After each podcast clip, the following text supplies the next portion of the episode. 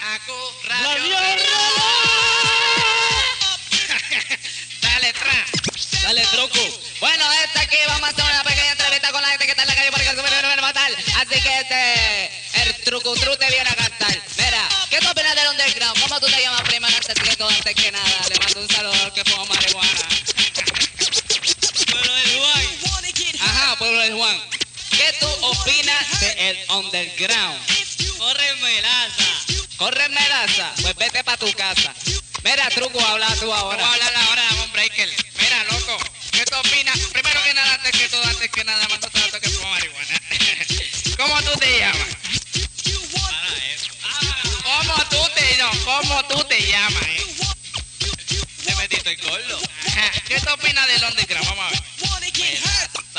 La gente dice que estamos melaza, Así que vete pa' tu casa. Pues la gente dice esto, pues vamos a demostrarle ahora, mi hermano. Dice, Michael Emanuel otra vez. La gente dice que los negros está bien galante. La gente dice que los negros está bien galante. La gente dice que los negros está bien galante. La chica que le gusta. Vamos a ver. Informa, informa lo que dice. Saludos, esto es otro episodio de Acorde y Rima. Esto es prime time, cabrón. Sí, cabrón. este es el episodio más tarde que yo grabo. yo Estamos creo. bien tarde, cabrón. Esto se va a acabar otro día. Empezamos un día y va a terminar otro día. Eso es así. Y Este- tú sabes lo malo que está ahora y empieza a comer culo, cabrón. Nah, diablo, cabrón. Pues lo grabamos otro día mejor. este, hoy vamos a hacer esto. Yo no me atrevería a decir overall la historia del underground. No, para nada. Sino es nuestra historia del underground. En nuestra historia del underground, en Por cierta encima, medida. Porque en verdad nosotros realmente, nosotros vivimos y superamos el underground. Exacto. Este, digo que vivimos porque el underground pasó en tu marquesina.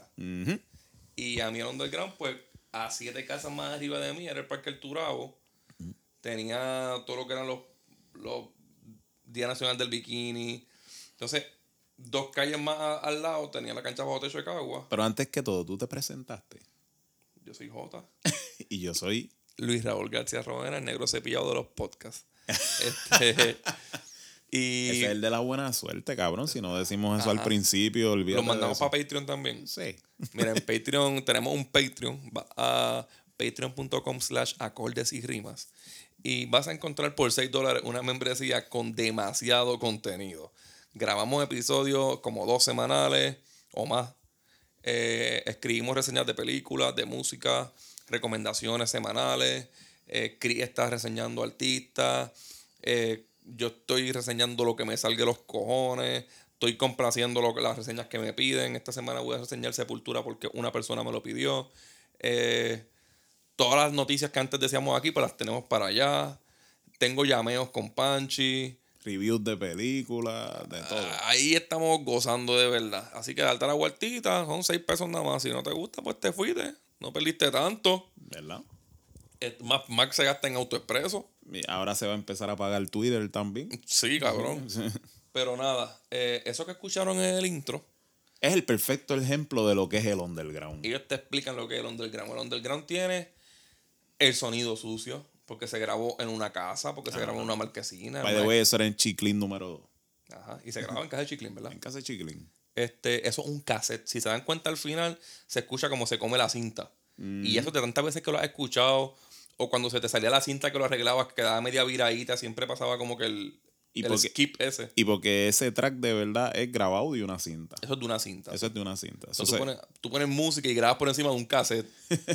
este, y de eso te puede hablar Luis Raúl García Rodríguez, negro cepillado de los podcasts, porque él era el que grababa esos cassettes. Pero lo que pasa es que por lo menos desde el tiempo en que la discoteca Dinois empezó la primera y se hacían los famosos mixes donde se ponían las canciones panameñas que estaban pegaditas. Ajá. Las canciones en inglés que estaban pegadas, cuando digo en inglés son los dancehall de, de, de Jamaica y uno que otro cantante que empezaba de aquí. Yo por lo menos... Los primeros discos eran muchas remix de afuera, de. Panamá y de Jamaica. En el lado A te ponían una canción de un cantante de aquí que estaba empezando a cantar en la calle. Ajá.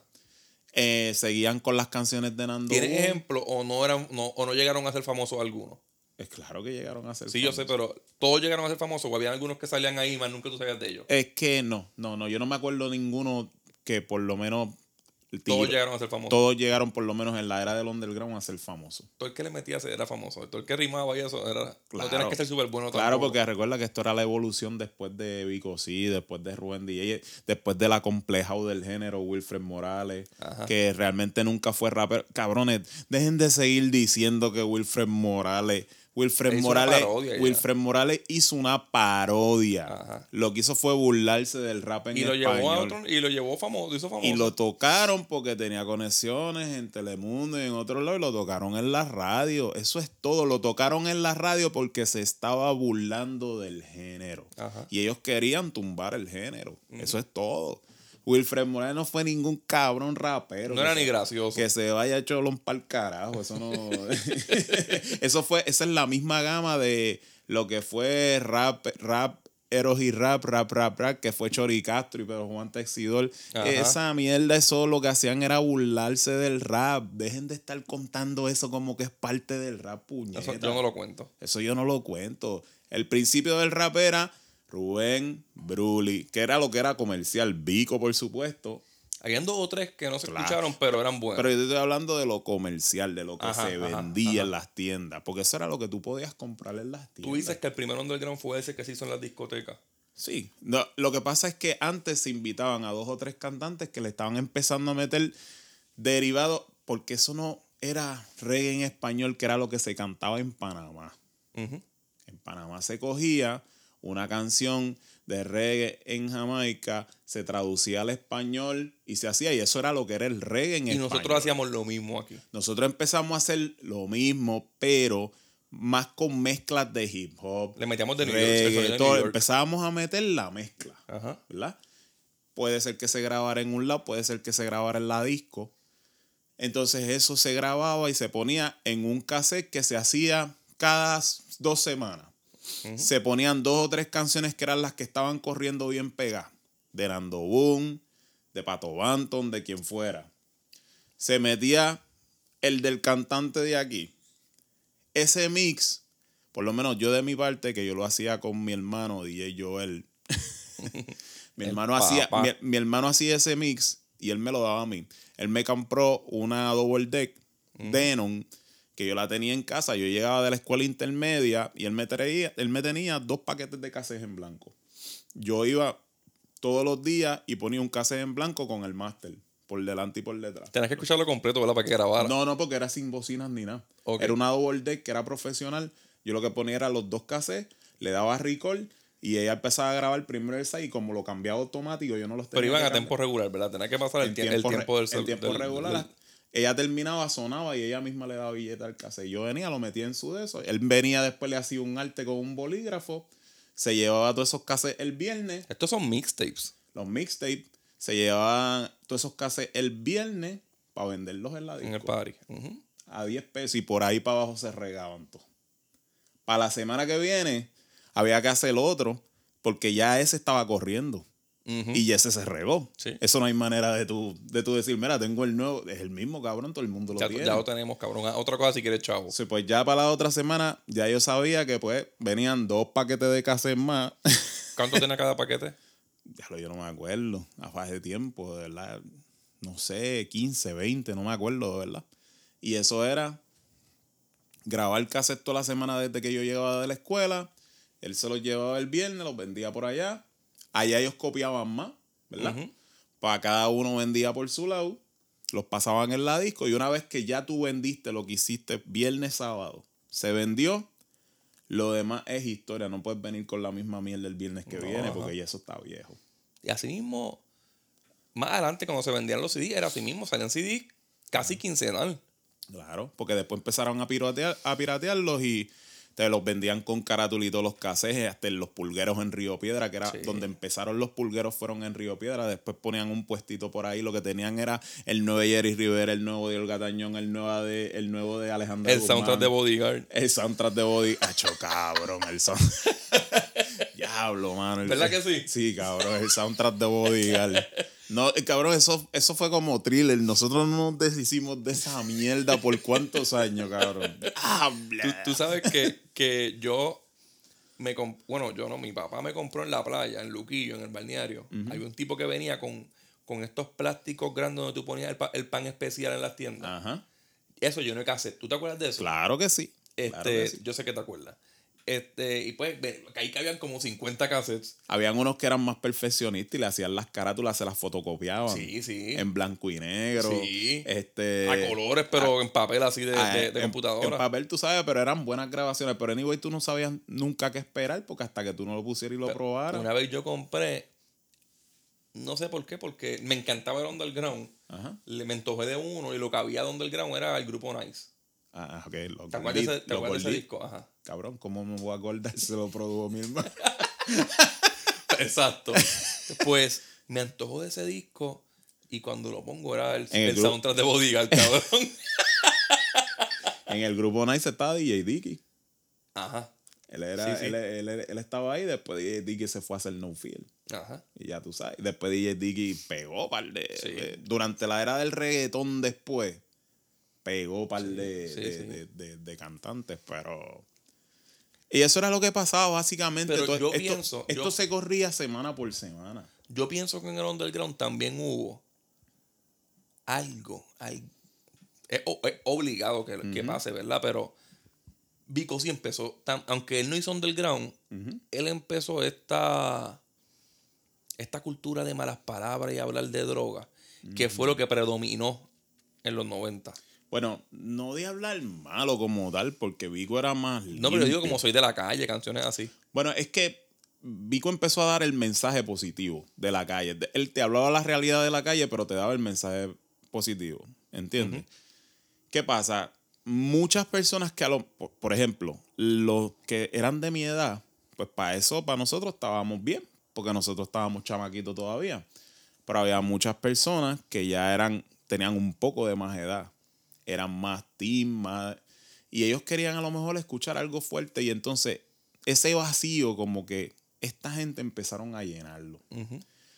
Si tú me preguntas a mí, ¿cuál es la primera canción de Underground que tú escuchaste en tu vida?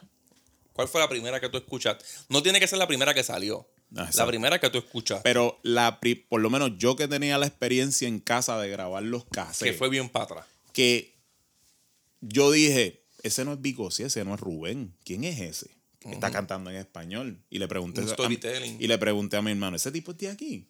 Ese tipo es de Carolina.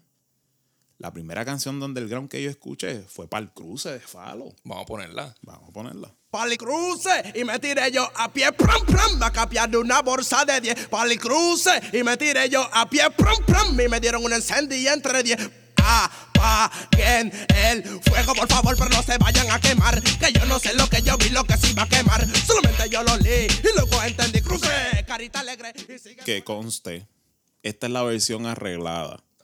Porque esta no es la versión que salía en los cassettes que tú comprabas por ahí. Que la, que la primera versión que yo escuché de Pal Cruce fue la de los cassettes. Exacto, pues la de los cassettes era la versión real junto con la de Chesina de Bien Guillau de Gantel, que después la grabaron miles de personas, Chiclin la grabó, Playero la grabó, todo el mundo la grabó, pero en estos mix donde se grababan o en la disco o en una casa donde se reunían, lo que fuera, que son casi ya, no hay manera de conseguirlo a menos que alguien no los tenga bien guardaditos, que siempre hay gente, siempre hay gente que los tiene. De verdad, esta fue la primera canción que yo recuerdo haber escuchado del Underground que no era de Vico sí, no era de Rubén. Por eso es que hay una confusión siempre tan cabrona, porque si tú la buscas por YouTube te dice, ah, aparece en el Underground de Prime Records, Ajá. 1900 Yo la escuché ahí. 1994. Cabrón, esa canción no es de ese año, esa canción es más vieja.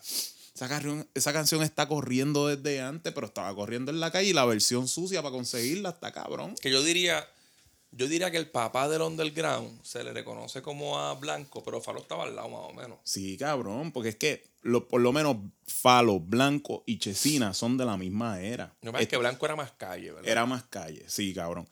Y, y Falo, cabrón. Falo, Falo está hablando de que fue para el cruce, que eso es en Sabana Abajo, en Carolina, a buscarle una bolsa de 10 y le dieron una prendida porque él le dijo a los guardias que iba a que pasa a casa de su tía. Esos son como 10 historias que habían en el mismo barrio de, de gente diferente que se las contaron. Y él las Y él, y él iba recopilando y las, y las metía en una canción. Y Llamo Colecta también es de ese tiempo, ¿verdad? Por eso. Sí, eso fue un poquito más para adelante cuando él sacó ritmo profesional, porque eso es otra cosa. El primer disco de un artista underground. Eso es otra cosa. Todo el mundo dice, no, el primero que firmaron fue a Chesina para hacerle un disco. Eso no fue así tampoco. Sí, salió como en el mío. 96, ¿verdad? Chesina fue el primero que grabó con, por decirlo así, una multinacional. Ajá. ¿Verdad? Que pues era lo más importante que había. Pero Falo hizo ritmo profesional con Prime Records. Mucho antes. Mucho antes. Big Boy estaba mucho antes con Wiso dos Records. discos. Big Boy estaba con MP Records. Sí. Tú sabes. Y Wiso tenía como dos discos antes. Wiso ya tenía como dos Y él ha discos. caído preso como tres veces. ¿Ok? Toda esta gente son de los underground. Incluso yo pienso que, que yo, para mí, en mi mente, Wiso fue el primero underground. Wiso es el primero. Wiso es el primero. Lo que pasa es que Falo sacó una canción de underground que resonó un poquito más como que el género iba más en serio. Cuando Wiso sacó Me Levanto los Domingos, era ese una es el himno. Ese es como... ese, es como quien dice, la, se puede decir que es la primera canción del underground, pero tú no sabías todavía si era un vacilón, porque como había pasado el aborto de Wilfred Morales, Ajá. pues tú no sabías si qué era lo que estaba pasando. si la ola de él eran parodias. tú, tú escuchabas eso en la calle, que conté, no estoy hablando del disco, sí él fue uno de los primeros que grabó y hizo un disco, pero esto es cuando me levanto los domingos, estaba en la calle regado. Ahí yo no, yo no sé de eso. Yo lo que sabía era de cuando salió el- mi primer cassette, yo creo que en la historia de música, porque yo tenía viniles que mis, mis tíos compraban repetidos y me los daban de Kiss. Pero el primer cassette que yo me antojé y me compraron fue sin parar de Wiso. Exacto. Y, y, y yo te digo que me levanto los domingos, estaba grabado mucho antes de ese. de Por ese- eso y la cantaba en vivo, ¿verdad? Exacto, por ahí estaba regado. Y tú escuchabas eso y tú te gustaba, pero como tenía una letra que era un poco más jocosa, más cómica, tú sentías como que tú no sabes si eso era en serio o era que lo estaban haciendo por joder. Pero entonces después Wiso saca la química y empieza y entonces sale el disco. Él las hace otra vez bien chévere, otra vez en el disco y entonces pues ahí tú dices, ah, no, papi, este tipo está cabrón. Pues en, este en el disco, por lo menos que fue lo mi primera impresión de, del underground como tal en mi audífono, fue cuando primero yo dije, ok, esta gente está por ahí rapeando, pero Wiso se nota que le quiere meter, aunque primero parecía el chiste, Ah. el más en serio que parecía que lo estaba cogiendo realmente era él. So, cuando Por- yo, tenía yo- mucha técnica, él cantaba rápido. Y cuando yo digo que es lo, prim- lo, lo de Falo fue lo primero que escuché, me refiero a no es lo primero que salió, es lo primero que escuché que iba en serio. Que ya tú decías como que aquí está pasando Que la gente preguntaba en la calle, ¿escuchaste para el cruce? Es- Escuchaste para el cruce y entonces ahí era donde tú decías como que... Pero tú vivías por el cruce también, cabrón. Sí, exacto. Eso quizás no pasó tanto en Cagua. Técni- técnicamente es el mismo barrio donde Ajá. yo me crié. Y, y puede ser que Falo haya sido un poquito más famoso en esa área, pero Wiso definitivamente fue el primero. Hay que aclarar eso. Yo soy, ¿cuántos años más joven que tú? ¿Tres o cuatro? Sí, yo tengo 41, tú tienes... 37, cuatro años. Para aquel tiempo, es mucha la diferencia. Yo podía tener 8, ya tú tienes 12. Ajá. Este, yo no sé, cuando dicen puñeta, yo no sé qué quieren decir. Tú sabías lo que querían decir. Claro. Las dos vertientes, la expresión y lo que es. Ajá. Yo no sabía nada de eso. Yo, una mala palabra, qué cool. Yo era un profesional en puñeta. A los 12 años que, pues, para mí Wiso era, cabrón, para mí Wiso fue como mi, rap- mi primer rap god.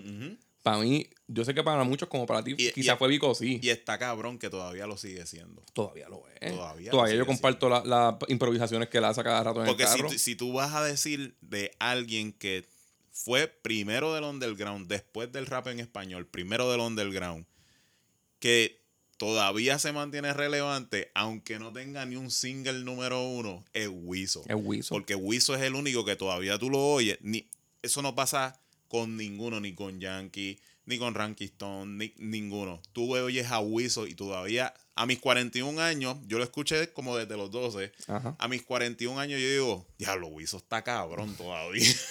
Se nota que practica con cojones, ¿verdad? que- y se mantiene, y oye, y se mantiene vigente. Él es el más viejo de todos y es el que se mantiene dando la enseñanza de que uno se tiene que mantener vigente, que uno no te puedes quedar en el pasado.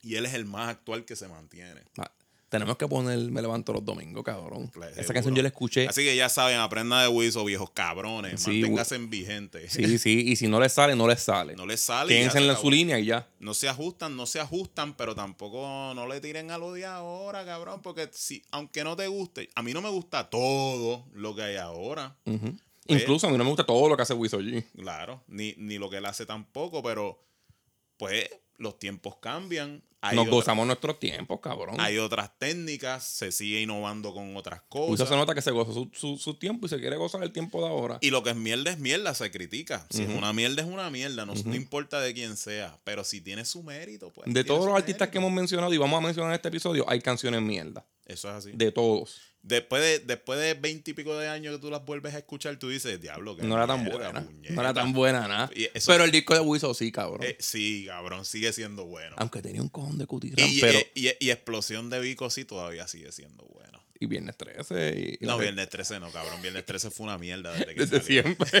desde siempre. Vamos a escuchar Me levanto los domingos, cabrón. Dale. Me levanto los domingos como a las nueve y pico con ganas de mear. Somos la ventana, veo que hay un sol perfecto para coger un sometime. Invito a mis amigos a un chorro de maleantes que le gusta a ellos tripear. Nos llevamos la sillita, nos llevamos neverita y un poco de marihuana. Nada más, un sanguchito me comí sin nada que tomar. Oh shit, rápido cogí las llaves, la nevera y la toalla y a mis panas fui a buscar. Gándome la madre de todos mis amigos por tenerlos que esperar. Esperando como un bicho me fumaba un cigarrillo y a todos los dejé arrollado. Me fui para la playa, la nevera y la toalla y unas cuantas cosas más. Revolcándome las olas, se me meneaban las bolas y me dio un poco de ras. Sacudiendo la toalla me encontré una boletalla, no sabía de quién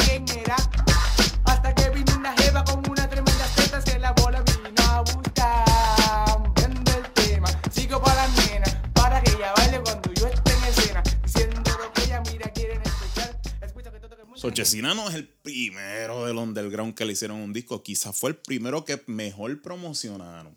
Que filmó con una multi.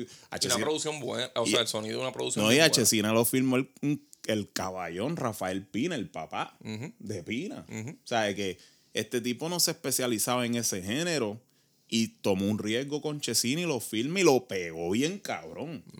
Pero no es como que tuvo que esforzarse mucho porque es que Chesina ya llevaba un par de años pegado Y en la siempre fue bien calle. bueno. Eh, Este, este disco era como la expectativa de todo lo que ya nosotros teníamos. Ujú. ¿Entiendes? En, la, en, la en las discotecas fue que se empezaron a formar los grupos. Yo me acuerdo que a Caguas venía, a Caguas venía gente. A Caguas no venía gente. Ahí habían raperos que no querían venir a Caguas. Y en Caguas habían raperos que no querían ir a Bayamón o a Carolina.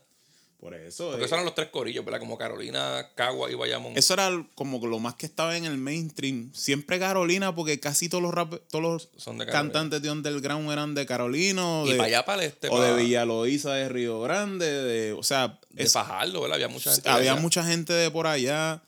Habían tampoco Dinoy no era la única discoteca que existía. Dinoy ha tenido como tres versiones, pero de verdad yo me acuerdo el Copa en la 65, eso se llenaba con cojones. Y en el Copa fue uno de los primeros lugares donde yo vi por primera vez a Baby Rasty Gringo bajando de las monjas. Cuando ellos cantaban con Javi de aquí.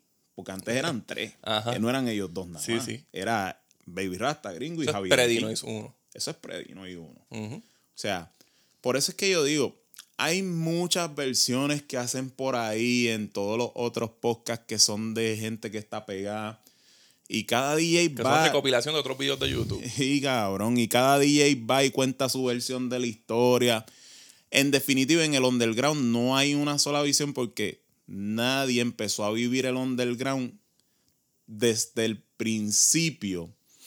Es casi imposible. O sea, el underground todo el mundo lo mira desde su perspectiva. Si tú escuchaste la primera vez, maldita puta, pues Pero para yo- ti el underground empezó Yo diría en cuestión, en cuestión de artistas, yo diría que los primeros que tienen que haber vivido lo que es el underground son los que venían desde la escena del rap. Claro, Como DJ Joel, como DJ Negro. claro, porque estuvieron, estuvieron Vivieron el cambio completo. vivieron el cambio completo desde que los únicos rap en español que habían solo eran los que decían el rap.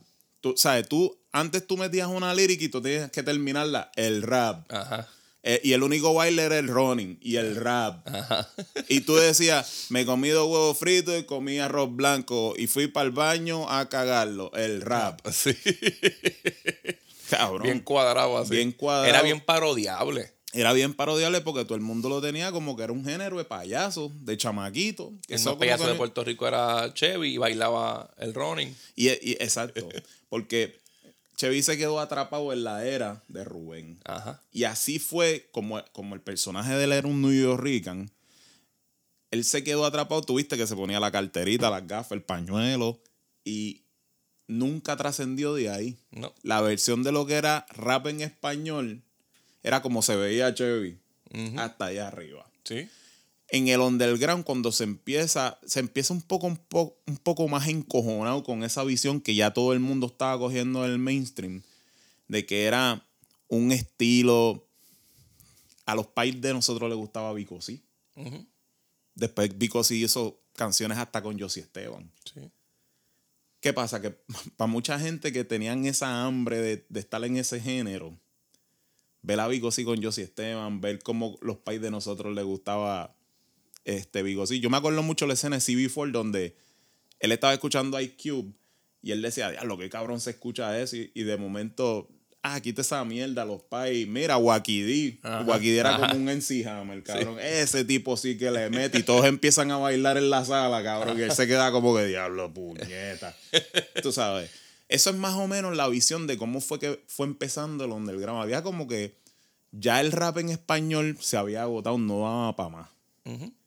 Y como todo pasa, siempre viene gente que tiene más hambre, que tiene su visión de las cosas y empiezan a luchar y empiezan a cantar por el lado y, y empieza a salir eso. Que trae una mezcla más, rele- más relevante quizás en el momento.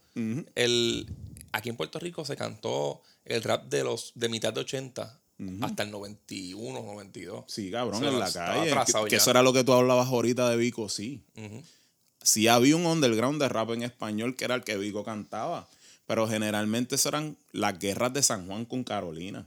Que eso es otra historia, cabrón. Es, que, esa es si, otra cosa. es que si tú te vas desde el principio, Sí, vas a tener que hacer un episodio como de 10 horas. Sí, sí, sí. O sea, este, las guerras de San Juan con Carolina, Negro con Vico, eh, Joel con el hermano en Oriboy, que no me acuerdo el nombre ahora. Se grababan un cassette, se tiraban con una canción en un cassette, se lo pasaban, Y ellos le, ellos le contestaban. Estaba en. C-Base, que estaba en guerra. O sea, como te dijo Chino Nino, había un montón de cantantes en Fajardo que tiraban en otro lado y eso era como... es- eh, los cassettes eran como el YouTube. De hecho, ahora. yo he leído que, que para aquellos finales, principios de 90, Ivy Queen estaba con- por ahí, haciendo Claro, sonido. Sí, sí, sí. Lo que pasa es que pues era más difícil para una mujer, aunque el género siempre también le abrió las puertas, no te creas. En los 90 hubo un montón de mujeres. es que tú escuchaste mujeres desde... desde, los primeros playeros, en todos los playeros hay mujeres. Cabrón, desde que Yelidi grabó con Rubén. Ajá. Tú estás escuchando, Yelidi era una nena. Sí, sí. Y, y cantaba con Rubén y después cuando empezó el underground como tal, en los Chiclin 1, Chiclin 2, tú siempre escuchas sí, sí, una que otra mujer. El género después se fue transmutando y convirtiendo en una cosa a medida que se fue poniendo más controversial, porque en cada canción se iban atreviendo más. Ah, si Falo habló de las bolsas, yo voy a hablar de bien guillado de Gantel y Blanco venía, no, un- yo, yo voy a aprender un feeling. yo voy a aprender un feel y yo voy a hablar más de. Ajá. ¿Entiendes? Porque eso era como una red entre ellos. O sea, cuando todavía no había llegado a la violencia, porque es como todo, todo llega a la violencia. Yo, yo como soy un poco más joven que tú, este, y de una zona diferente, lo primero que escuché, yo escuché para el cruce, como dije ahorita, bien temprano, pero no la escuché la original, la escuché ya en Pregón del Ground. Pero lo primero que yo es que yo, el recuerdo más claro que tengo de Underground fue un carro, creo que blanco. Este, Unos aros anteras. Ajá. Con un equipo de música que para aquel tiempo yo consideraba bueno, sonando la canción de Yankee de Playero 37, que la voy a poner. Donde mi nom no vengas, si quieres de mi perdona ahora. Y dice, donde mi nom no vengas, si quieres de mi perdona ahora. Y dice, donde mi nom no vengas, si quieres de mi perdona ahora. Y dice, donde mi nom no vengas, si quieres de mi perdona ahora. Y toda la gente me atiende cuando yo le ay mi Dios, no le doy la tregua al enemigo embrioso. Solo doy a la gente lo que la gente me brioso. No era mi intención hacer ese estilo un poco de los que no paro, no paro. Disparo, disparo y nunca termino. Y el reggae nunca fallece porque Yankee está vivo y está aquí para darte sí lo que nadie está poniendo a pongo esta, aunque yo no ame la canción ni a Daddy Yankee. Es que es muy relevante. la canción no cabrón. es mala, pero es buena para explicar que en el underground llegaron chamaquitos que, número uno, querían hablar malo. Claro. Número dos, querían hablar de marihuana.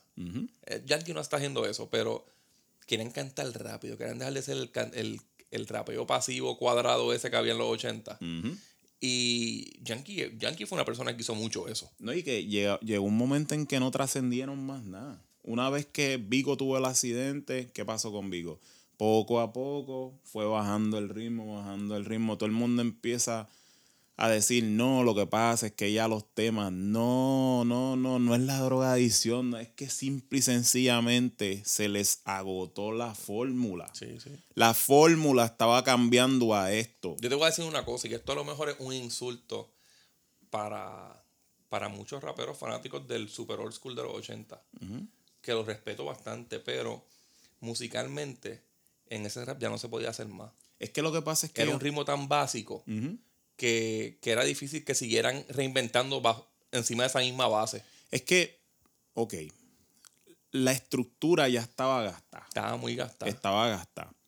Sí se podía seguir haciendo porque el underground es producto de esto. El underground es producto de esto. pero le cambian la base. es producto de esto y es producto del reggae en español que se escuchó en Panamá. ¿Ok? Se hizo una mezcla. Pero ellos muy bien pudieron haberse montado en la baba. Coño, si los DJ tuvieron la visión Claro, de verlo. claro. Joel estaba con Rubén y vio que este iba a ser el nuevo sonido y que empezó. Se movió. Empezó con negro en la discoteca a grabarlo, a buscarlo, a buscar talento.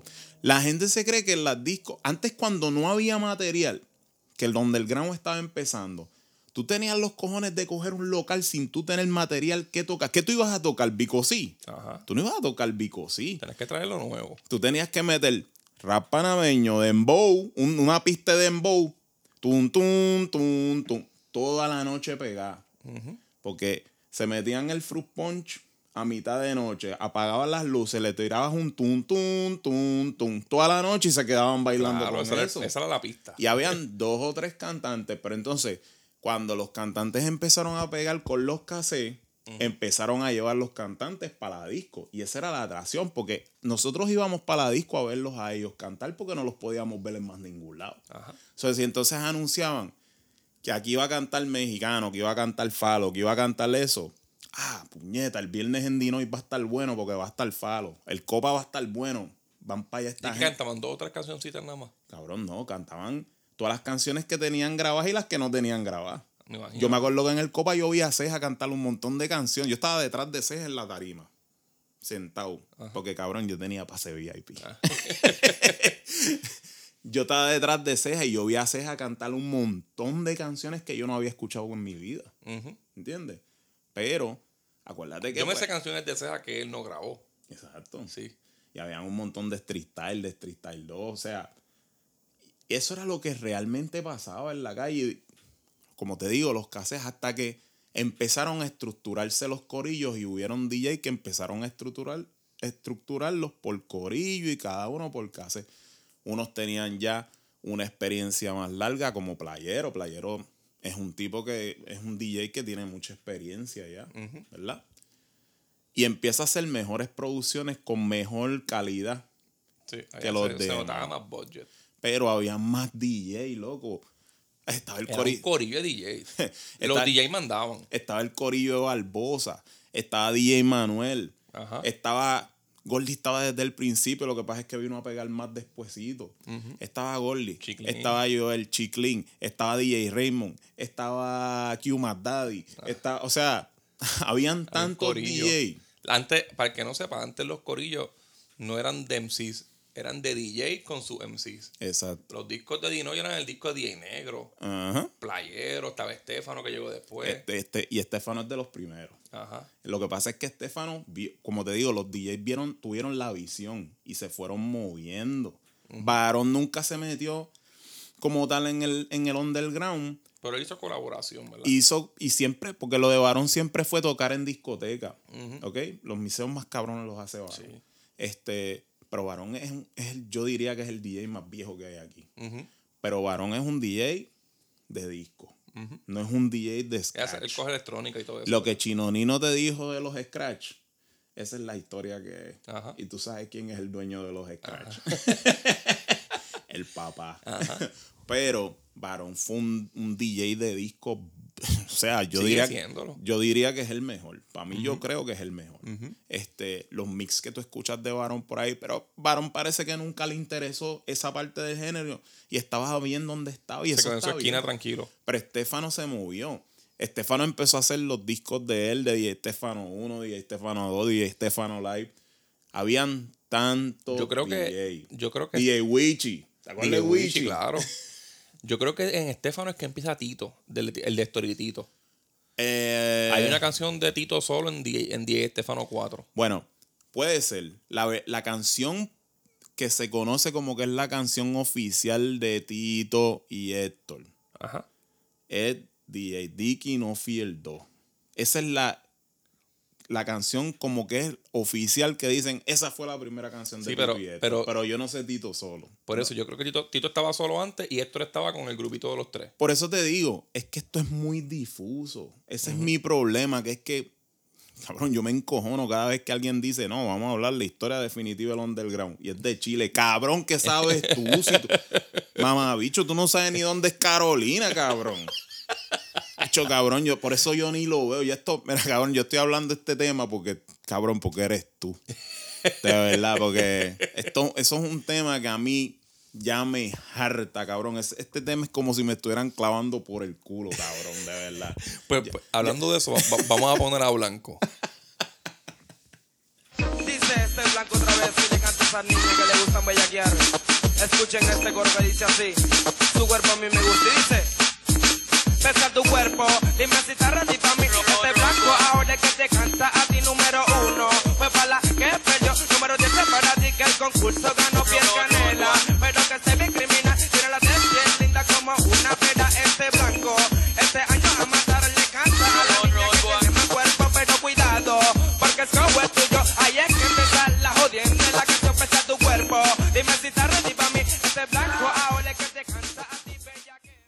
Cabrón, tú sabes lo horrible que se siente que tú prendes un canal de YouTube y DJ Bolivia viene a decirte, y ahora te vamos a decir la historia del reggaetón. El reggaetón empieza en las discotecas y tú dices como que, este cabrón, ¿qué carajo es lo que habla? Tú no sabes ni quién es Latin Cruz, tú no sabes quién es Duque, cabrón. Tú no sabes quién es Canodí. Tú no sabes que Memo eran antes Tito y Vale. Tito 3. Tito 3 y vale. Tú no sabes quién es Baby J, cabrón. Ajá. ¿De qué tú hablas? Cabrón, pues ustedes la historia del underground empieza con Yankee, termina con Yankee, cabrón. Sí. Básicamente. La historia, la historia del underground para ellos es el set que canta Yankee en vivo de Playero. O Don Omar empieza, no, porque lo, lo que pasa es que cuando yo estaba en la vieja escuela, cabrón, qué vieja escuela, ¿dónde diablo tú estabas? ¿Quién tú eres? Él intentó cantar en el underground y nadie le hacía caso. Cabrón, es que. Porque cantaba con DJ Frank. Cabrón, pero Con Yanuri, ¿te acuerdas? Con Yanuri. Con Yanuri, el- el- la imitación de NC. De NC la imitación bien barata. La imitación cristiana de NC Sí, cabrón, pero es que, es que, tú sabes qué es lo que pasa. Yo voy midiendo el underground con mi edad. Ajá. Y ya pa, cuando Don Omar salió, cabrón, ya yo hace tiempo que había pasado de mear dulce, cabrón. Sí, sí. De verdad, Ya, ya. Cuando, ya cuando Don Omar pegó o salió, ya yo estaba ignorando esa música. Y ya estaban dándose los primeros pasos del reggaetón, cabrón. En verdad, a mí no me puede ver. Si Yankee lo dice, por más que a mí no me guste Yankee, cabrón. Y otra cosa, a mí mi odio por Yankee no, no es que yo lo odie, pero ah, mi disgusto con Yankee viene desde antes. No es, no es cuando sonaba cool decir ahora, ah, Yankee es una mierda. No, ustedes todos se lo mamaron ya a Yankee. Ajá. Yankee está donde está por ustedes, porque se lo mamaron. Claro. Punto. Pero, por más que a mí no me guste Yankee, yo no puedo decir Yankee no es parte del principio. No, Claro sí. Yankee está desde el principio. Yankee abre los playeros. Yankee está desde el principio. Eso de que, como decían antes, ¿te acuerdas? Hacho, que Yankee, ¿quién lo pegó fue Nicky Jam. ¿Quién? ¿Quién carajo pegó a Yankee? por Dios. Tú sabes, lo, tú sabes, en un momento, eso es para que tú veas cómo siguen esparciendo los embustes, los inventos, cabrón, porque es que cada cual, desinformación. cada, esa. cua- cada cual va, como te dije, por un podcast. dice su, sus embustes, su desinformación. Eh, sabe Dios desde cuándo está escuchando Underground, entonces eso sigue regando. Que Yankee lo pegó Nicky Jam. Miren, mi hermano. Nicky Jam, Nicky Jam es uno de los cantantes más viejos. Eso sí, yo te lo acepto. Ya, Pero, pero Ni- espérate, también más charro. sí, pero, pero Nicky Jam está cantando desde chamaquito. Desde Eso- 14 años, algo así. eso yo no lo niego. Es verdad. Que cantaba medio Spanglish, ¿verdad? Medio- Pero cuando Nicky Jam empezó, hace rato que Yankee era Yankee. Sí, Yankee sí. era Yankee tiene un disco solista antes de que, de que Nicky Jam empezara. de que estamos hablando. El No Mercy. ¿Sabes? Cabrón, Yankee salía en todos los cassettes En todo. de Underground. Y en lo de Todo. discoteca y todo eso que por ahí.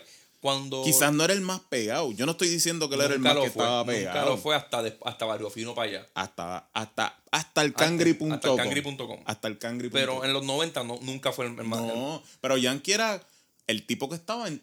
Él, él- él en tenía. todos esos que hacía, en todos los mixtapes que hacía Playero, se cobraba Yankee. No, cabrón, y él estaba, ¿cómo te digo? Él no estaba en guerra con nadie. Él era uno de los pocos cantantes que no tenía bochinche con nadie.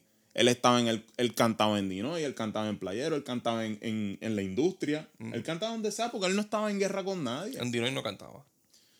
Yo no me acuerdo, cabrón. No, en DJ, en DJ Eric y en Playero. Cabrón, te digo, no me Ah. acuerdo ya, en verdad. Es que, como, vuelvo y te digo, esto no está bien documentado. Mi problema con esto es eso. Esto no se, no se documentó bien. Es que- ajá, pues, pero es que eran un corillo de personas haciéndolo a la misma vez. Mira, en el underground pasaron tantas cosas que ahora mismo nosotros estamos brincando. Ajá. Que por eso es que cada vez que tú me decías, vamos a hacer, yo decía, Dacho, yo, mm, yo le picheo a esto porque esto es tan largo y tan complejo y son tantas cosas que se pueden olvidar. Pero en algo yo creo que estamos, aunque esto tú puedes tener una opinión y yo otra, dos estén bien, en una yo creo que estamos completamente de acuerdo. ¿Cuál tú crees que es el himno del underground? Maldita puta.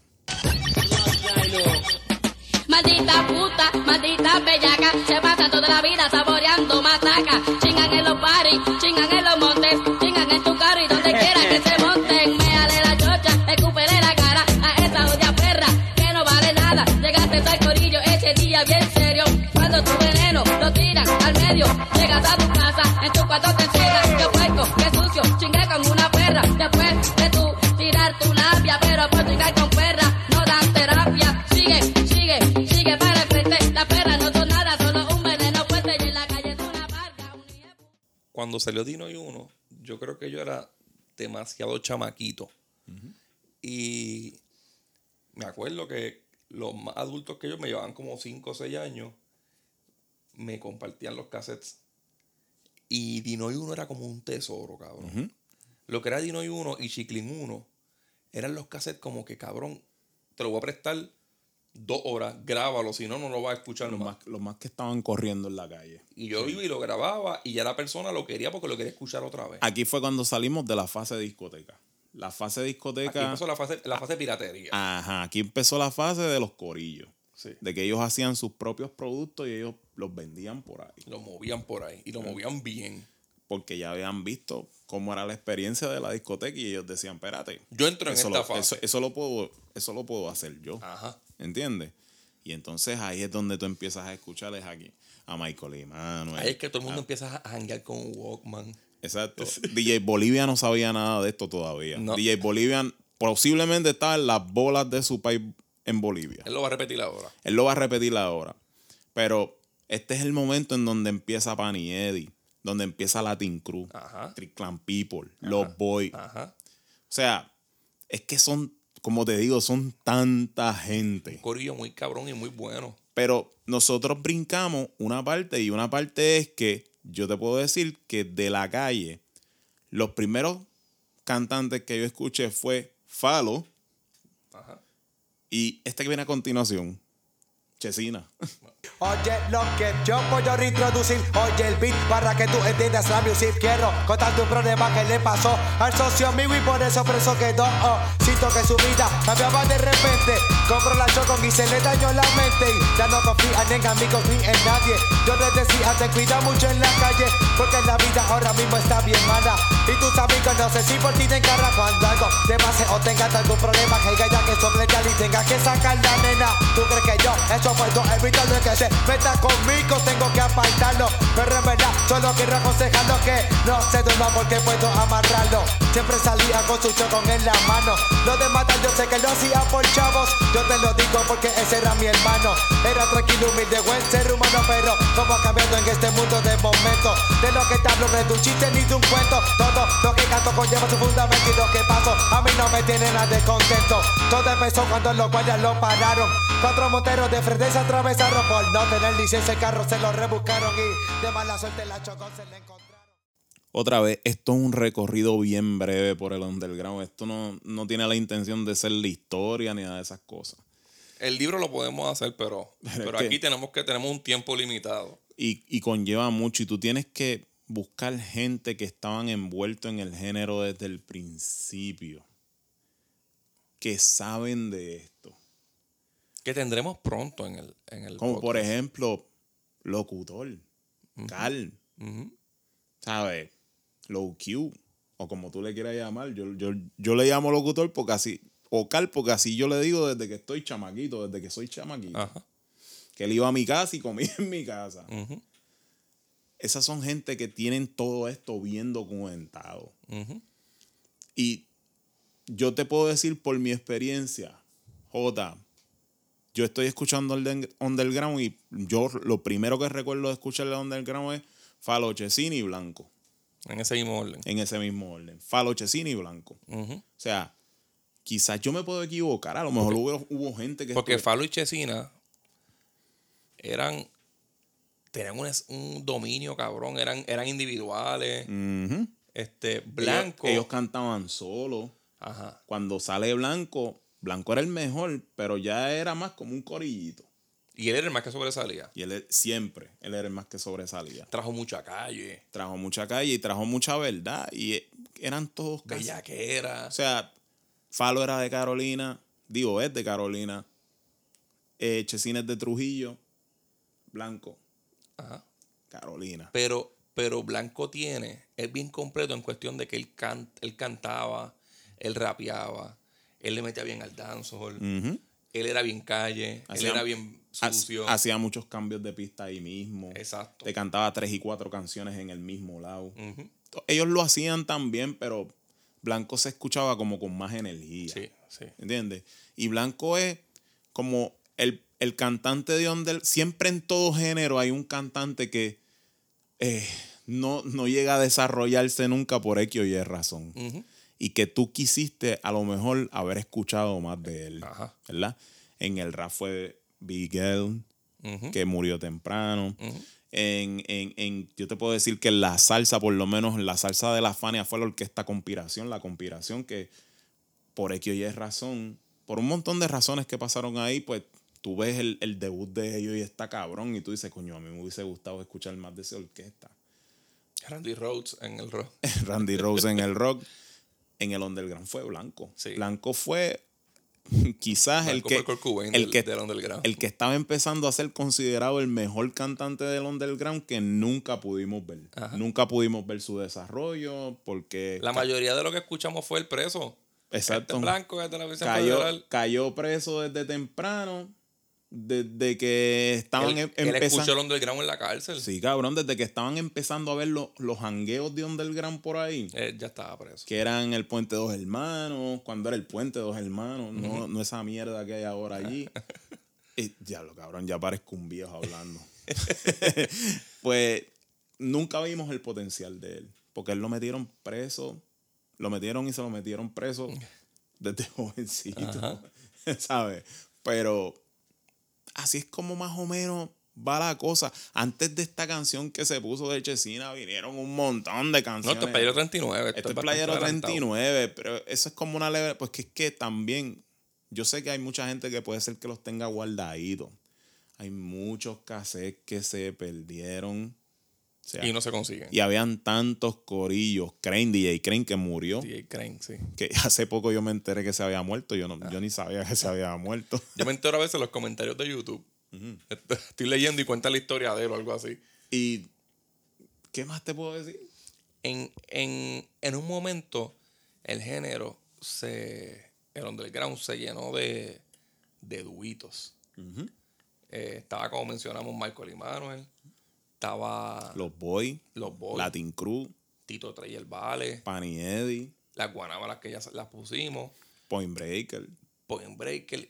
Pero yo creo que los más que sobresalieron fueron Baby Rasty Gringo. Yo diría que empezaron a sobresalir. Este. Ya tú veías como que algún día esta gente va a hacer mainstream. Cuando la música no era viral, Baby Rasty Gringo se iban virales Sí. con sus palitos de Dinois. Sí. Voy a poner una. Una fuerte explosión,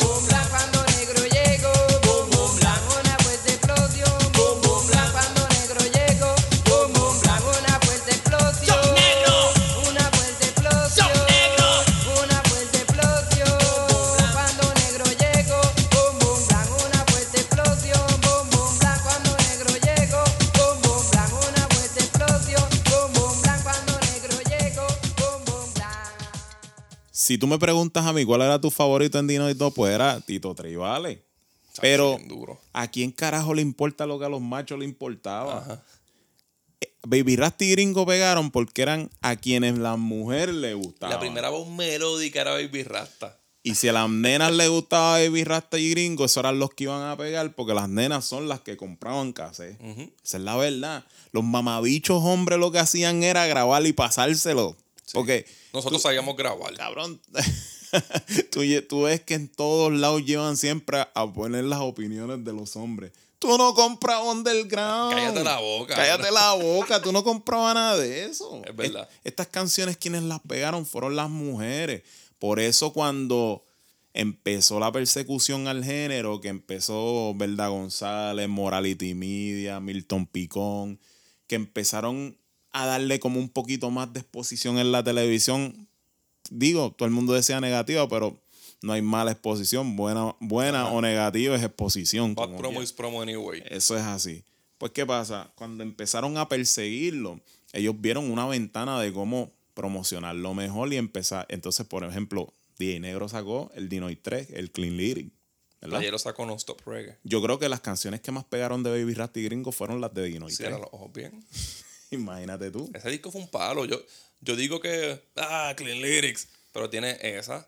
A, Tiene- ninguno, a los machos no les gustaban. No. Pero es que ese disco no lo hicieron para ellos. Yo, yo soy de una generación que obviamente pues empezó un poquito después.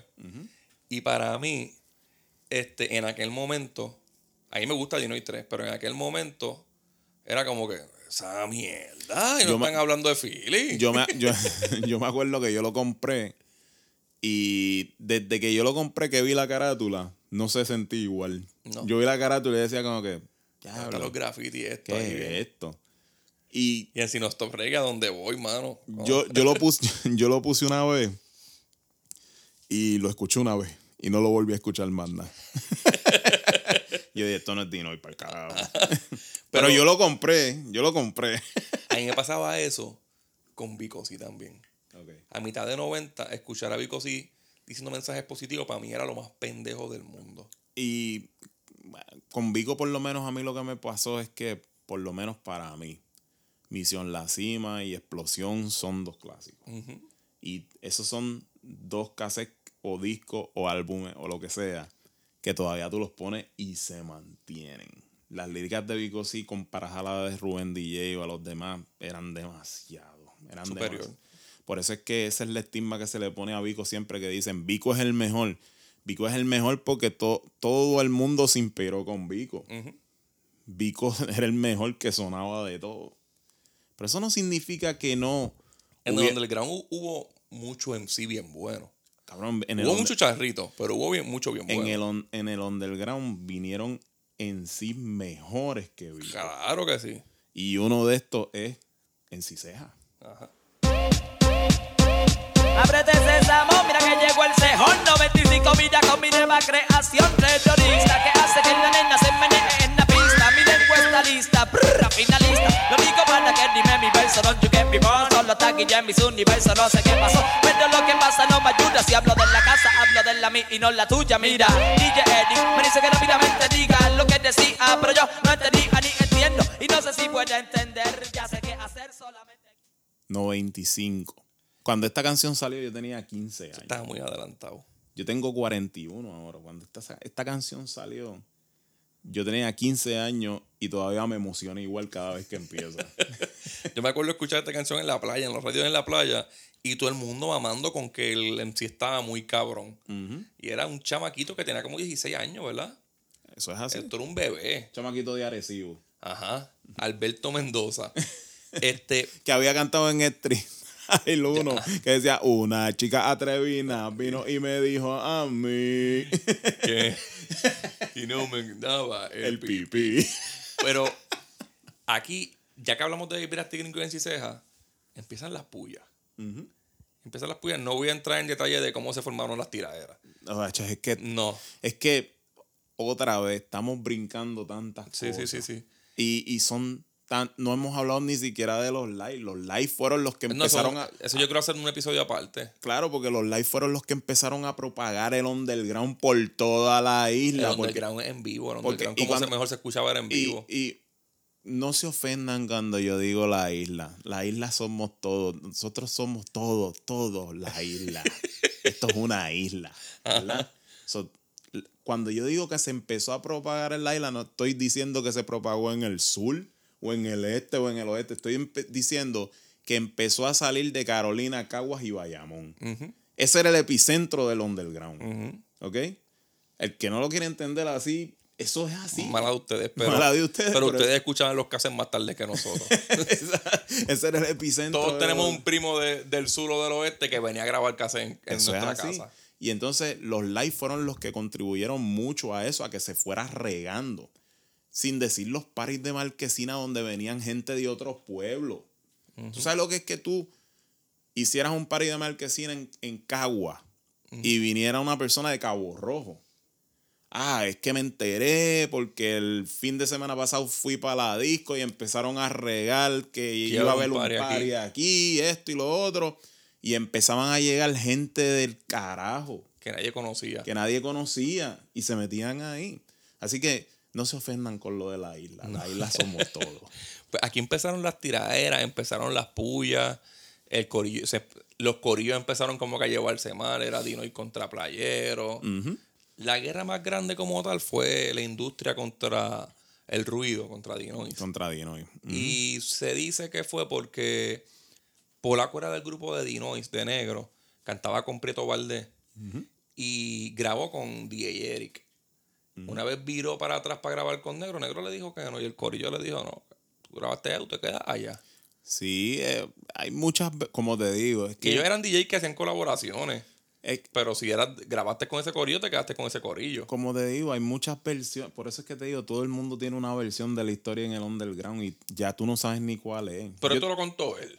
yo te, yo te puedo decir de cosas que pasaban y, y ellos no las han contado. Ajá. Como que, por ejemplo, Negro se burlaba de los cantantes cuando los grababa. Dice que es una mierda. Y decía, ah, mira, Chesina está cantando. Ay, hacho, vamos a grabar ese con la boca que parece que tiene un mafafo en la boca. Mira para allá y que... "Ah".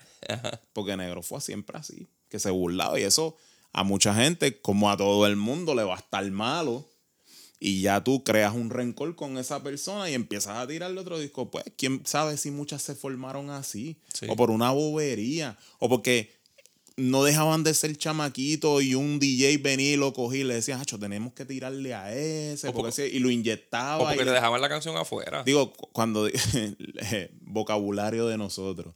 Cuando yo digo inyectar significaba era que le, le odio, metía odio, rabia, inyectarlo. Este- Lo inyectaba para que le tirara a aquel DJ porque a lo mejor él sentía que aquel DJ era mejor que él. Pero tú tenías mejor corillo y ah, vamos a tirarle esa mierda. Muchas guerras empezaron. Yo creo que Polaco se molestó con Playero también porque él grabó para Playero y Playero no lo metió en el disco. Cuando él escuchó el disco, él como que diablo, ya le había promocionado a todo el mundo que le iba a cantar en Playero y no salió.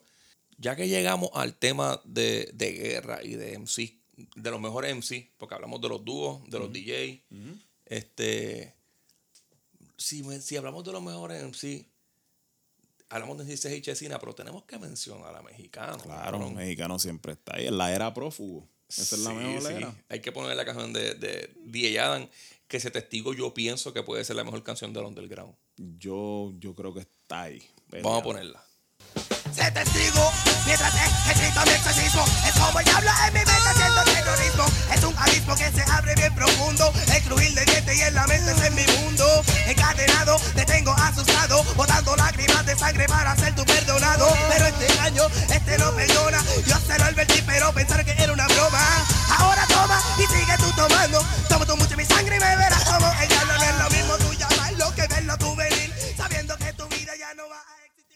muchas historias en este momento. Por ejemplo, ¿tú te acuerdas cuando todo el mundo decía, no, que el mexicano vivía con playero? Eso puede haber pasado en un momento, pero en el momento en que estaba prófugo, donde estaba viviendo era en una de las casas de Norman, el que era dueño de Keep Power Posse. Y Ajá. Norman es el productor de este disco de Mad Jam. Y So, ahí- mexicano, empezó siendo corista de, de Kid J, ¿verdad? Ajá, esa- ¿y de quién era? De, aquí De Norman. Ajá, de, de Norman. Sí, sí. Es lo que te digo. O sea, eso es una historia que tú no has escuchado en, en ninguno Mucha de gente los no medios. sabe la historia de Miguelito contra... Y mucha gente no sabe la historia de Keep Power Posse. Nosotros, claro. nosotros mismos empezamos a hablarte de Rubén, Vico, Bruli y brincamos al underground y se nos olvidó Keep Power Posse. Sí. Y Keep Power Posse es demasiado Tú, le- importante. tú le preguntas a cualquier persona de los que hablan por ahí de- en los podcasts de Underground que por qué Miguelito decía lo de Bu, ¿qué pasó? Que tu cassette no salió. ¿A quién se refería? Era Baby Cat, ¿verdad? Claro. Era Baby Cap, que ellos cantaban juntos. Y Baby Cap se fue con, con Rubén. Rubén tenía un pequeño sello disquero que tenía el estudio en Bayamón. Y empezaron a hacerle un disco a él solo porque ellos entendían que Baby Cat era el talentoso.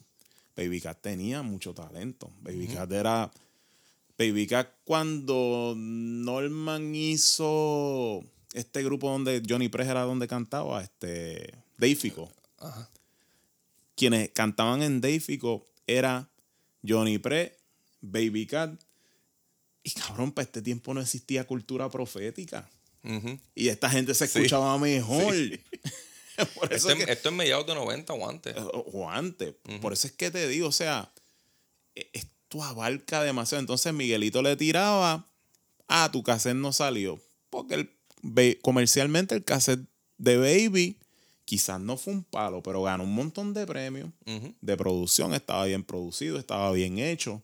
Tenía video. ¿Y que tenía Miguelito? Salía en corillos de otro con una camisa toda vieja estirada. Ajá, pero está. Presta. O sea, es que te digo. Miguelito era pareja después de Khalil y luego en el reggaetón de, de Noti. Y, y ahora del desempleo. Porque De- no sabemos no dónde sabemos está dónde puñeta Digo, qué sé yo, a lo mejor triunfó en la vida. Nadie sabe de ellos, Ah. Eso soy yo. ¿Quién carajo será Khalil ahora mismo, verdad? O sea, yo, yo estoy seguro que ese, ese no es el nombre del de cobrar su cheque. Ajá, se- seguirá, seguirá llamándose así con nombre de mujer. Lo único que es cincuentón. Pues luego de esto empieza a sonar bien duro este dúo de Carolina. Que si no lo mencionábamos, éramos unos cabrones. Héctor y Tito.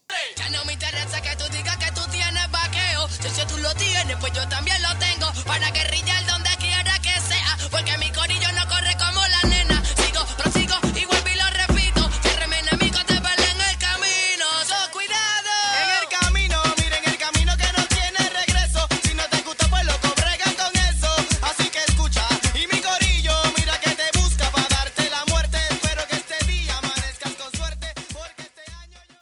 Esto era Tito y Héctor Lenda Cruz y este corillo estaba bien cabrón. Pero esto es cuando, para los que escuchar, hay mucha gente que empezó a escuchar y no está mal. El reggaetón y eso en el 2000 y pico. Pero se atreven a discutir con uno de que Héctor es el más importante de ese dúo. ¿Qué va a hacer, cabrón? Ese dúo no hubiese arrancado sin Tito. ¿Qué Y aquí es una prueba perfecta. Que nadie estaba pendiente a Héctor. Héctor era el soplapote del, del dúo. Héctor, Héctor era el ayudante de Tito. Tú sabes que Tito hubiese pegado como quiera. O sea, cuando tú escuchabas a Rubí Joel, ¿quién era el que, el que a ti te gustaba? Joel. ¿Verdad? Sí. Me gustaban los dos. No, no. Cuando, esa mierda. Cuando- En Memo y Vale, en Memo y Vale, me gustaba más Vale. vale, cabrón. Eso no se pregunta. En Tito Tribales, vale. Vale, sí. En este, por ejemplo, en este cassette de Da Cruz, que, cabrón, yo te puedo mencionar gente que muchos a lo mejor ni se acuerdan, otros sí se acuerdan y otros no saben ni quién puñetas son. Albio Brother, Sambo y Ceniza. Diablo, sí. Villaco. Chinito Bobillaco que salían en los de en los de Record, cabrón. O sea, estaba diablo tanta gente Tito y Héctor. Otra vez. Dúos tú dices. En Da Cruz habían como 15 dúos que yo no sé ni quién 15 carajo son. dúos, cabrón. O sea, eh, y otra vez, es demasiado grande para que alguien clame decir, no, esta Toma la es- historia del esta underground". es toda la historia del underground. Es que es No se imposible. puede. Vamos por una hora y estamos bien atrás. Estamos bien atrás, nos falta de mencionar muchas cosas. O sea, yo lo que trato de decir es que el underground no fue tan bien estructurado como el principio del hip hop en Nueva York, porque nosotros no tuvimos Yamil Chavaz, nosotros este, no tuvimos gente que documentaron esto. Aquí también hay mucho tierra, sin mencionar el nombre, que se han atribuido poco a poco Ajá. todo el trabajo. Exacto. Y, y eso ha dañado la historia. Si a mí, negro ahora a mí me dice, voy a hacer un documental de la historia del underground, se lo creo. Porque negro puede omitir y puede, pues, a conveniencia poner, quitarle. estuvo esto. ahí Pero él estuvo ahí, nadie le puede criticar nada. Eric estuvo ahí. O sea, toda esta Estefano, Playero, toda esta gente estuvo ahí. Ujú. Chiclin. Playero es un tipo que es bastante pasivo, loco. ¿Sabes? Que él. Él no- puede darse muchísimo maquille. tú, seguro. ¿Tú no has visto a Playero a veces juntando dos palabras? No. Porque es un tipo que no habla mucho. Pero son gente que estuvieron desde el principio de esto y... Y son pirales bien fuertes. Pero pues, lamentablemente, no se documentó como se debía. Quedó atrapado en el recuerdo individual de cada uno. Si tú tuviste la visión de que guardaste un cojón de cassette desde el principio, como este chamaco que está en Twitter, que, Que tiene un montón de casas. que tiene un montón de cassettes, se me olvida el nombre. Este, que hay gente así.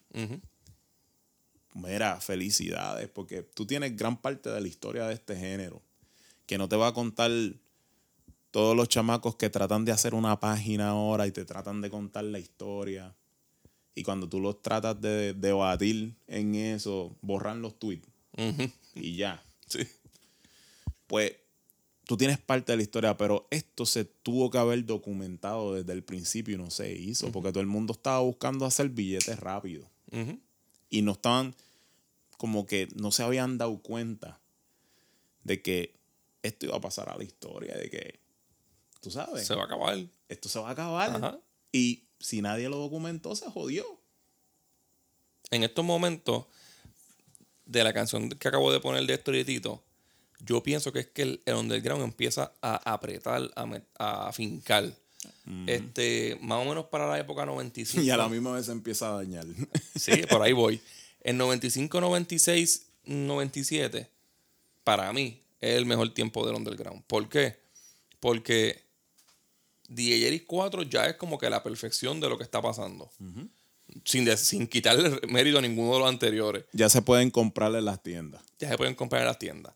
Este, está Dinoy, Dinoy 5 y Dinoy 6, que son tremendas producciones, Durísimo. todas con video. Durísimo. Está tu canal de los videos el 18, que está dando una promo cabrona al underground. Está Playero con el 40, que también fue. una- y tiraron el Playero Live a la misma vez corrido. Todo esto. Flaco Figueroa ya estaba haciendo los videos. Y cuando Flaco se va, siguen aquellos los argentinos en MV110 haciendo los videos. Ajá. Pero Flaco era el mejor que los, el mejor que los dirigía. Porque eso, eso no. La tiradera como tal que se forma es por talento. Y es como que yo voy a meterle más que tú. Yo voy a meterle más que tú. Yo escribo más que tú. No es como que ahora por chavo o por, o por followers. No, no, no. Es una tiradera que tienes que meterle para contestar. Y aunque no tiraras como, por, por ejemplo, Baby Rasty Gringo, ellos le ganaron la tiradera a, a, a la industria. ¿Por qué? Porque ellos tiraban unos palos bien hijos de puta. Tú te la podías cagar en la madre y decirle 20 mil chistes cabrones y punchline, pero Rasta iba a sacarte el coro que iban a cantar todo el año todo el mundo. Exacto. Y, y venían con un corito y no habían ganado la guerra, pero, Baby la, Rasta- pero la ganaron. Baby Rasta te hacía cinco hooks en una canción. Y tú decías, tú, otra vez, las mujeres son las que mandan. Una mujer, tú no la ibas a. Era bien raro tú escucharla por ahí con un cassette de Menciceja. Ujú, Pero Baby Rasta y Gringo lo tenían. ujú. ¿Entiendes? Ellos se supieron vender De, mejor. de mira, de momento se pone tan buena la cosa que sale un disco de Chesina. Sale, sale DJ 4 con un disco tirando. Sale Luz Solar de MC Ceja. Salen los tres mosqueteros de Litio Polaco y MC Ceja. Todo fino. Todo era bueno. Todo era bueno. Entonces, cuando esto es como cuando tú estás en el pic, siempre empiezas a bajar después. ¿Por qué? No quizás era por hacer música mala, sino vieron que se estaba vendiendo, se hacía música para mujeres. La música del underground del 95 para 3 para hombres. Eso es así. De fumar, de hablar mal de la mujer, de hasta de los gays. Es- Le pasó exactamente como al género de la salsa. sí, sí. Lo mismo. Sí. Desde que empezaron a cambiar para la salsa romántica, La erótica y eso. la salsa erótica, y después brincaron a la salsa teenager, que Jerry fue el que la volvió a poner, la, la puso en el respirador automático. Jerry, Ajá, Jerry la, suspiro. Jerry la salvó. Y gracias a Jerry, un par de salseros tuvieron carrera por un tiempo más. Pero ahora mismo, ¿qué le pasó? ¿Quién es el nuevo representante de la salsa? Mm, Pirulo. Vuelvo y te pregunto, ¿quién es el nuevo representante Nadie, de la salsa? nadie. Nadie. Pirulo es el único que está tratando de hacer algo. Y se lo aplaudo porque no hay más nadie. Se lo aplaudo. Y en ese momento. Pero no hay nadie. Y el género se puede decir que está muerto. Porque no hay nadie que lo haga trascender. Nos quedamos en la era de Frankie, en la era de Ismael más para atrás, de Héctor Lavoe, de Tommy Olivencia, de todo el mundo. Y sigo- seguimos brincando entre eras. Balvin. 60, 70, 80, 80, 60, 70, 60. ¿Sabes? No salimos de ahí. Lo mismo pasa con el underground. El underground tuvo su momento antes del reggaetón. Ahí se quedó. Ya lo que podemos hablar ahora mismo es del Es esto. pasado. Es esto y escuchar sus canciones una vez al año, quizás. Este, porque así es la música urbana y popular. Eh, el- el- el- la- esta música se hizo para una generación. Y éramos la adolescencia de nosotros, de los que nacimos en los 80. Y, por ejemplo, este, cuando yo conocí a Chris, yo le vendía bien cabrón el underground. No lo obligaba a que le gustara, pero le decía que a mí me gustaba mucho. Y Chris se compró, yo creo que fue para ir 39. Y me dijo, cabrón, no me gusta esa mierda, no me entra esa música. Y yo hice, es verdad, eso no le puede gustar a él. Él no nació en esa época, no le va a gustar. No, porque ya le he escuchado tantos otros géneros que han venido después de eso. Que lo hacen mejor, que escriben mejor. Que están mejor Es como, es como cogiendo el ejemplo de Chris otra vez. Yo le digo, cabrón, tú tienes que empezar a escuchar música en vinil. Y él me decir, es que eso es lo mismo que yo le digo a Jota, es que yo vengo ya de una generación donde todo es streaming, todo es más fácil. Yo bajaba la música. Y es verdad, no hay manera de de que él le cosas que más guste. nos gusta a nosotros del vinil es que nos recuerda cuando lo escuchamos Exacto. la primera vez. Él Eh, no va a tener ese recuerdo. Él no va a tener ese recuerdo, él no va a tener nada que lo transporte a eso. Para nosotros es un éxtasis cabrón cuando la aguja baja y, el tú, olor. y tú sientes la estática antes de que empiece la canción, eso te devuelve. Tú dices como que diablo, puñeta, que si esto. Tú lo que estás comprando es esa nostalgia, tú no estás comprando calidad de sonido ni nada de esa mierda. No. Y él, posiblemente hay gente de su edad que sí, que sí lo van a apreciar. No es que yo digo que él no tenga la capacidad para apreciarlo, la tiene. Pero No va, importa. pero no va a ser la misma de nosotros que no nos tiene que criamos importarle. en eso. Ajá. ¿Entiendes? Tú sabes. Y esto es lo que lamentablemente pasa. Es por, es por ejemplo, a mí en los 90 me gustó con cojones Marilyn Manson. Obviamente todo lo que a mí me gusta no me deja de gustar después porque crecí. Claro que no. Me sigue gustando, como me sigue gustando todo lo del underground. Pero yo no puedo obligar a una persona que empezó a escuchar rock en los 70 o en los 80 o en los 2000 a que le guste Marilyn Manson porque Marilyn Manson fue, en industrial fue una música de una generación rebelde de finales de 90, mitad a, fina- a finales. como el grunge, que fue música buena, pero no te la tiene que digerir todo el mundo porque, porque se quedó en un momentito. Y para que eso llegara ahí tuvieron que venir muchos artistas antes de él tratando de inventar con ese género hasta que quizás él fue el que tuvo la visión de pegarlo, ¿entiendes? Porque, como te digo, Lou Reed hizo un disco industrial. El industrial se viene que haciendo. se, puede, que se puede decir que es industrial lo que hacía eran sonidos con taladros y, y guayando un metal y todas esas cosas. O sea, como te digo, si tú quieres que trascienda, tú tienes que tener generaciones que sigan admirándolo. Ujú. Pero los que lo admiramos, crecimos y seguimos con nuestras vidas, ¿verdad? Los chamaquitos que venían escuchando ese ruido de lejos, se fueron pegando al reggaetón cuando el reggaetón fue, entonces fueron asociando. Era más digerible. Y, era, y fueron asociándolo. Ellos pensaban que el reggaetón era lo mismo que el underground. Imagínate un nene. Yo tenía para el, tiempo de underground 12 años, algo así. Imagínate un nene de 8 años tratando de cantarte Ábrete Sésamo. No iba a poder. Tú- tú- le, iba, le iba a terminar gustando más, por ejemplo, a un nene de 8 años. Baila morena, baila morena. Es más fácil. Es más fácil. Y la música popular, Y estaba más limpio. la música popular siempre termina simplificándose. Claro. Cuando el rock hizo bien popular en los 80, ¿qué fue lo que vino después? Nirvana. Porque, Algo bien sencillo. porque ellos empezaron a hacer lo mismo que empezaron a hacer los raperos, lo- el rap en español, cuando empezó a caerse, a apelar más en general Ajá. a comunidad. Ajá. Eso vende más, es accesible para todo el mundo, so empezaron a bajar la tonalidad. ¿Quién tú crees que es el primer artista así del underground que se hizo como un icono para las mujeres? No el primero, sino el más, el más grande que se hizo. Yo, yo te diría que el primer menudo que tuvo el underground fue Alberto Style. ¿Verdad? Sí. Vamos a poner un... Chica, no te pares ahora, y es que quiero ver toda tu destreza. Chica, además de destreza, tienes que tener tremenda belleza.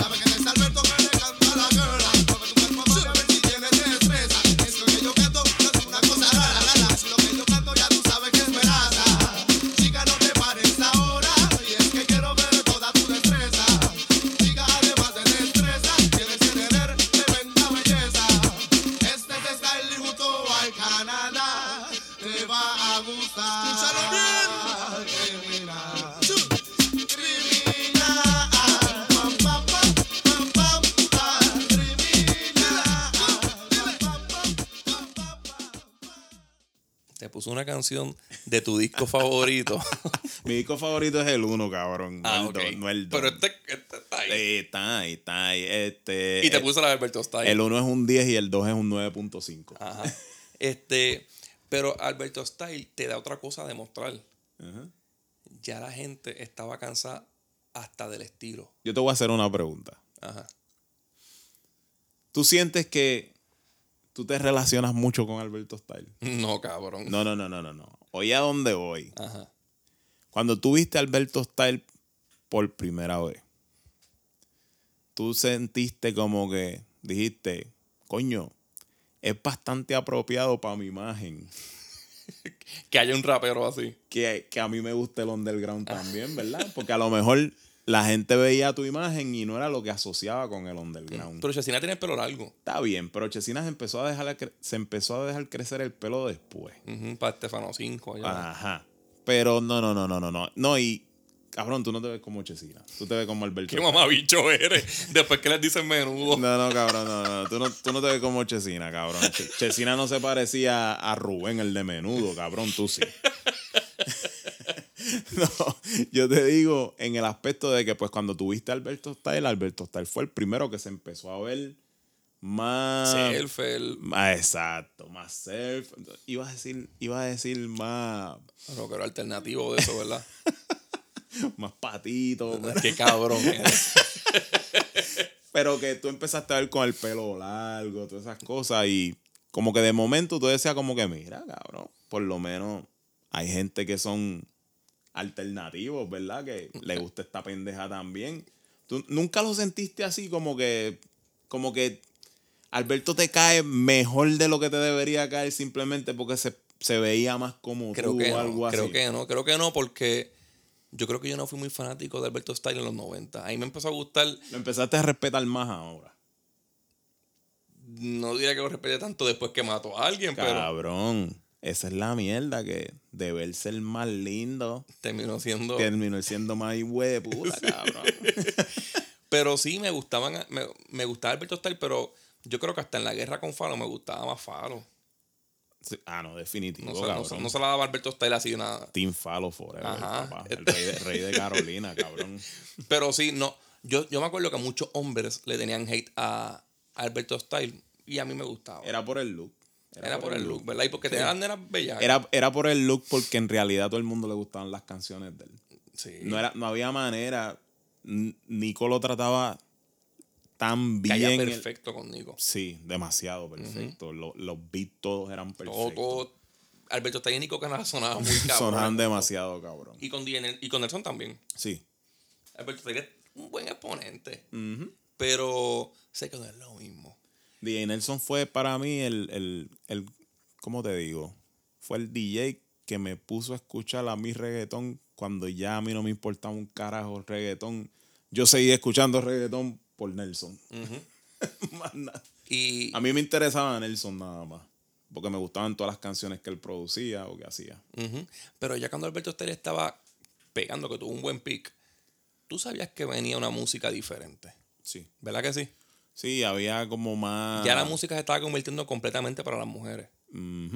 Y quien único nos estaba dando esa música rap pesadita por el lado. Quien único no, pero el más que lo estaba haciendo era Cavalucci. El que tú esperabas que se fuera a convertir en un asesino. Es que.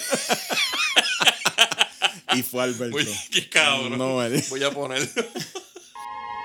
Once again, flavor for your ear. Represent Boogie Down Style for the TA crew. Ha, ha, ha, ha, ha.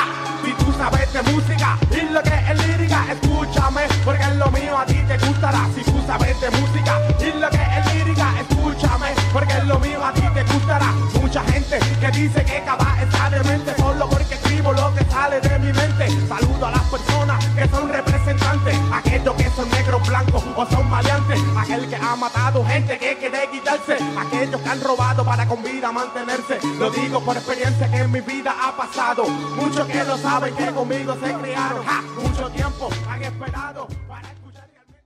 Pero a Cavalucci yo creo que le pasó lo que le pasó a... Esto es un ejemplo bien que, nadie va que los que escucharon de él no van a entender. Pero lo que le pasó a Skid Row. Que llegó haciendo algo cabrón, pero muy tarde. Sí. Esta música de Cavalucci, aunque esta es bastante viejita, pero el boom de Cavalucci como ensayo como Clinton, Sí, porque cabrón, esa, esa, es de- esa que Es de pusimos re- es de Reverse Style. eso es viejito. eso. Es viejito. Pero Acuérdate que también Cavalucci siempre tenía el más, esti- más el estilo de, de, de rap. de americanos. Sí, porque él, él lo que realmente le gustaba era el rap. Sí. So, Él tiene un disco, él tiró cabalogía. cabalogía, sí. Y yo siempre lo asociaba como que pues él estaba en el género porque lo dejaban grabar. Pero Cavalucci pertenecía como más a Nomel Syndicate. Él no iba a encajar en el, en el Ese era el colectivo que había antes, mientras estaba el underground que había antes de rap, que eran los que, o sea, Nomel, Nomelaza Syndicate. Ajá. No apoyamos el, la melacita No, esta que no están haciendo no allá. apoyamos la melaza. Este, que estaba Cookie en ese Sí, corillo. Cookie, Cookie. Cookie llegó a hacer música también para. Porque él salió en, en el disco de Benny Blanco en estaba Nadie. Cookie, estaba con Smoke. Ajá. eh, Yo tengo el sindicato por ahí en CD. Sí, sí. Eh, De hecho, hace poquito le compré. Cookie, anun- Cookie tiene un buen programa en, en Instagram. Que él bregando con su consola, haciendo pistas y sampleando. Y los otros días puso que él, él tiene un disco de su éxito. Que se llama Antes, Antes Todo Nunca, algo así. Y dijo que encontró 30 copias tiradas por allí que la iba a vender a 6 pesos.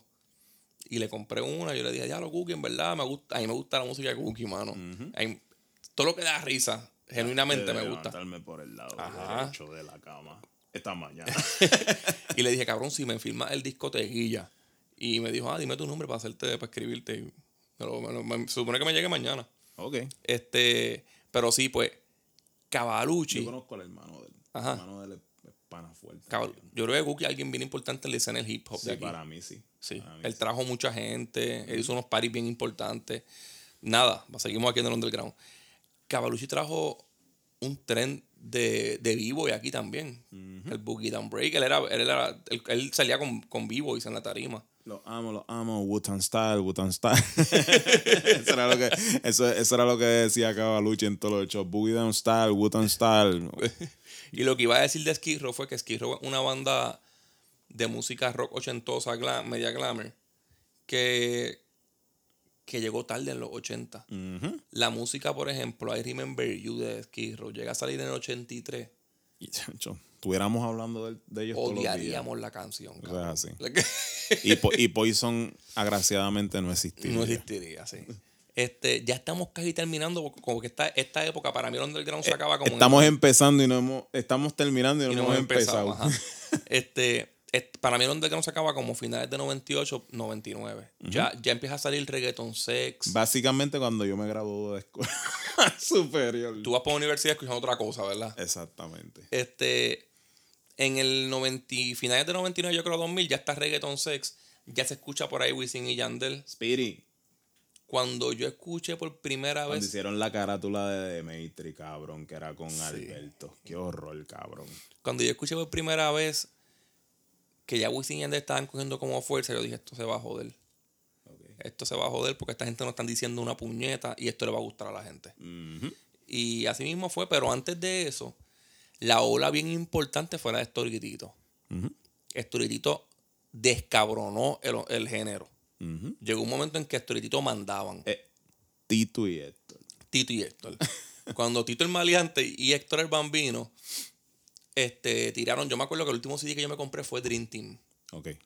En Dream Team se supone que salieran los mejores exponentes. Me compré el CD y me regalaron un calendario que en cada mes salía un, un, un artista. En ese disco salen Ciseja, sale Noti, Notiplay, salen Tito y Héctor. Cabrón. Y la canción de Tito y Héctor es la de ¿Dónde? ¿Dónde? Y eso fue muy superior a todo lo demás, cabrón. Sí, cabrón. Ya ellos estaban como que en, en un nivel que, bueno, en 2000 no la bajaron nunca. Ellos fueron. Nunca. Hasta el sol de Betito sigue siendo como que famosito, aunque la gente lo odie. Aunque la gente lo odie por PNP ahora, pero Tito. Miren, las que son más viejas, déjense de mierdas. Ajá. Que ustedes, saben que Tito estaba cabrón y les gustaba. ustedes compraban los shows para ver a Tito. A nadie le importaba a Héctor. Es. Quizás esto es significativo para los chamaquitos que, pues, como te digo, empezaron a escuchar reggaetón del 2000, 2001, cuando Héctor se empezó a pegar con Futuring, pues, Ajá. Con Don pues, Omar y eso. con Futuring, pues, yo, yo los puedo entender porque quizás esas fueron sus primeras experiencias con el género. Héctor hizo unos perreos buenos después del 2005. Pero cuando ellos empezaron, Tito era Mandaba. la Vamos a poner artificiales gatilleros para ir despidiéndonos. A todos los que escuchan, esta es mi nueva canción y es dedicada a artificiales gatilleros. Juraron matarnos, de diez cantantes unieron. Ni que para tumbarnos, artificiales gatilleros.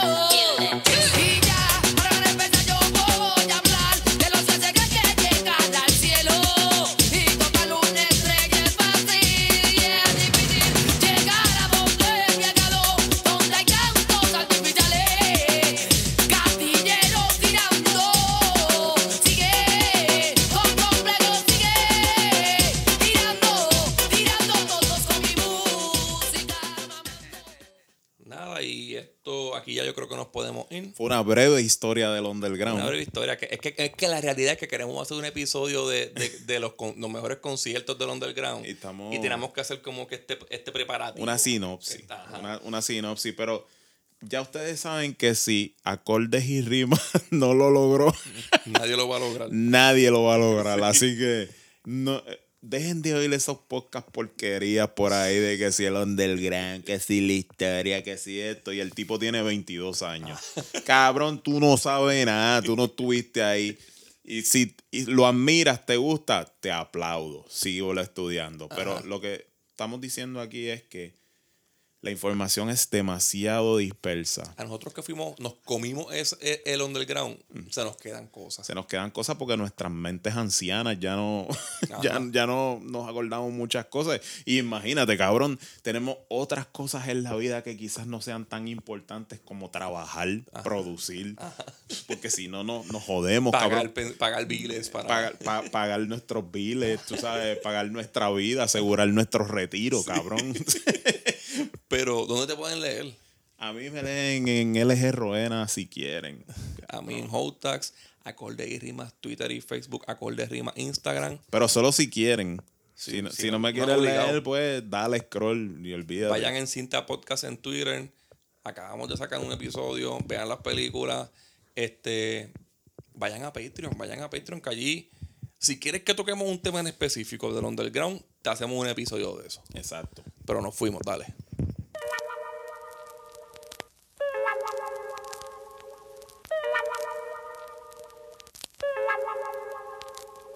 La gente sabe que somos de la calle. La gente sabe que somos de la calle. La gente sabe que somos de la calle. Mira cómo goza cuando traigo un mensaje. La gente sabe que somos de la calle. La gente sabe que somos de la calle. La gente sabe que somos de la calle. Mira cómo goza cuando traigo un mensaje. La gente sabe que somos los de Crown. Que somos de Carolina y venimos virao. La gente sabe que somos de la calle. Mira cómo goza cuando traigo un mensaje. Quiero que bailen, quiero que fumen del feeling que arrebata. Y eso no lo dudes. Un día estaba caminando con playero. esa-